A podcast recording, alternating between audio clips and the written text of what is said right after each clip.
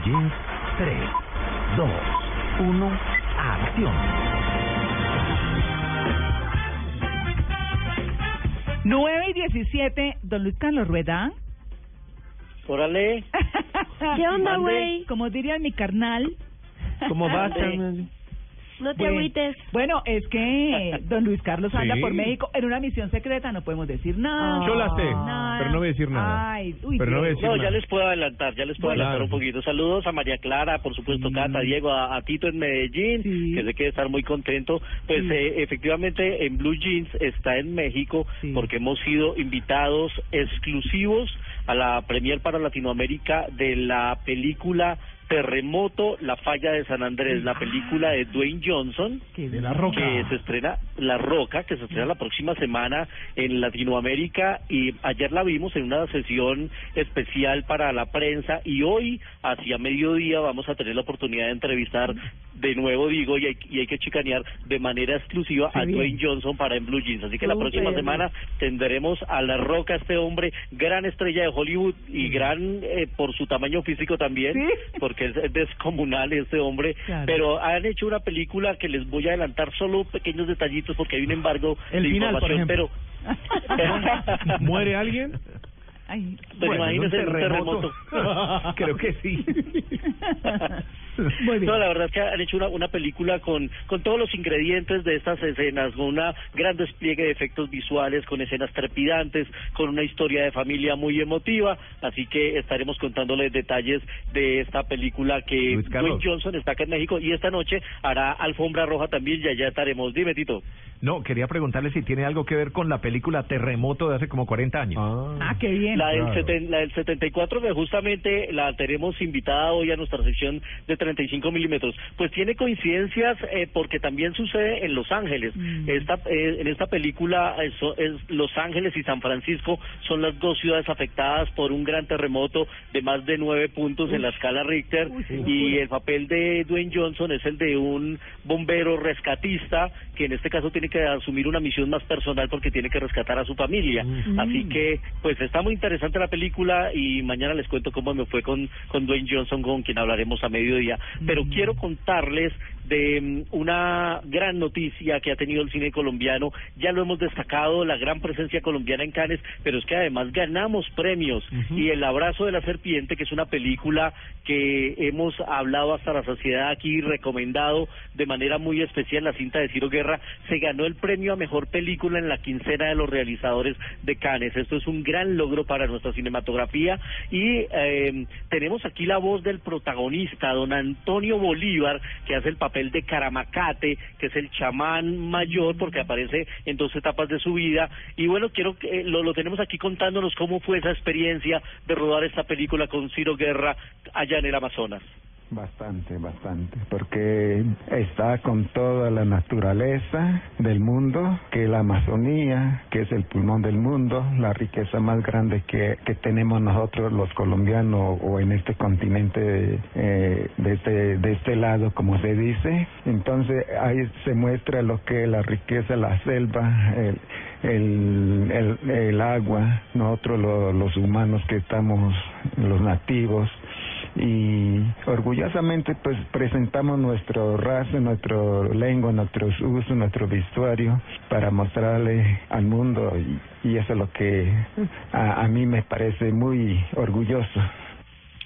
Pues eh, estuvieron ellos, además, los indígenas protagonistas de la película en Cannes, y la buena noticia es que ya está en cartelera, no tenemos que esperar meses, se presentó en Cannes y ya la película llegó a Colombia. Pero además, otra cinta colombiana, compañeros, La Tierra y la Sombra, se ganó tres premios en la Semana de la Crítica en Cannes. También la, es eh, la película de un joven vallecaucano que se llama César Acevedo, y también lo tenemos aquí contándonos cuál es la historia de La Tierra y la Sombra. Una película que muestra los últimos días de una familia que intenta reparar los frágiles lazos que los unen antes de tener que separarse por el poder avasallador del progreso que los rodea. Entonces, es una película que habla de algo que nos toca a todos, que es la importancia de, de la unión familiar, de lo difícil que es a veces mantener esos lazos a pesar de la violencia de los sentimientos, pero también habla del valor eh, y el arraigo que tenemos por nuestra tierra y todo lo que está en riesgo cuando la perdemos. Pues ahí está el cine colombiano y hecho por directores jóvenes, así que muy aplaudidos y muy premiados en Cannes. Aún no se ha confirmado la fecha de La Tierra y la Sombra, pero les estaremos contando aquí en Blue Jeans. Y ahora sí, como ya lo anticipaba Tito en su pregunta anterior, vámonos a 35 milímetros porque el suelo se sigue moviendo. 35 milímetros en Blue Jeans.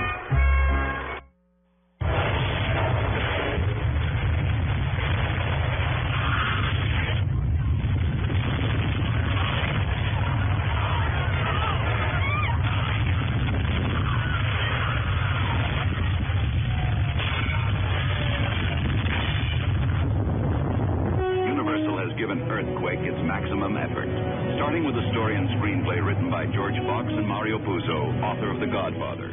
Pues estamos escuchando justamente el tráiler a propósito de nuestra presencia en México y de la película Terremoto. Esta película que también se llamó Terremoto de 1974. Ya tiene 41 años esta cinta dirigida por Mark Robson. Y mire el elenco que tenía. Charlon Heston, Ava Gardner, George Kennedy, Lorne Green, el, el hombre de Bonanza, y Victoria Principal, bellísima además, como siempre.